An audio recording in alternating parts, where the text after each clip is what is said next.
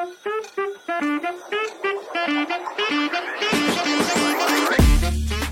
مرحبا بكم مستمعي إذاعة L'ODJ Radio ومشاهدي قناة L'ODJ TV فقرة Fashion Week فقرة اللي كرافقكم من خلالها بوسكين في إطلالة في آخر مواقع في عالم الموضة والأزياء وال lifestyle بحلول فصل الصيف مستمعينا يزداد التساؤل حول الألوان التي تدخل ضمن صيحات موضة هذه السنة.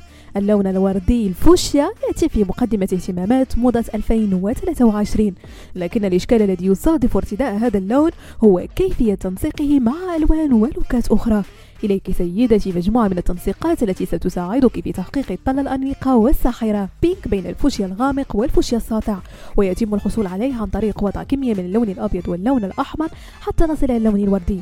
ثم نخلط اللون الأبيض مع اللون البنفسجي حتى نحصل على اللون الموف الداكن لنمزج في الأخير اللونين معا ونحصل على لون الفوشيا. وبخصوص التنسيقات الأنيقة للون الفوشيا فمن بين أفضل الألوان التي تتماشى مع الفوشيا هو الأسود والأبيض.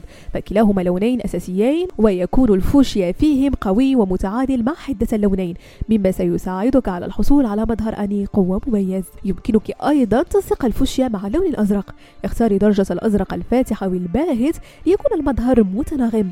فالأزرق والفوشيا مجاورين على عجلة تنسيق الألوان. لكن إذا كنت تعشقين تنسيق الألوان المتداخلة فالفوشيا مع الأخضر أو الأصفر أو البرتقالي سيكون خيارا مقنعا لك. وأخيرا مستمعين اللون الذي يتماشى مع باقي الألوان الأخرى. وهو الأبيض. تجرئي واعتمدي التنانير أو البناطيل الفوشيا نسقيها مع تيشيرت أبيض وجاكيت جينز طويل باللون الأزرق الفاتح.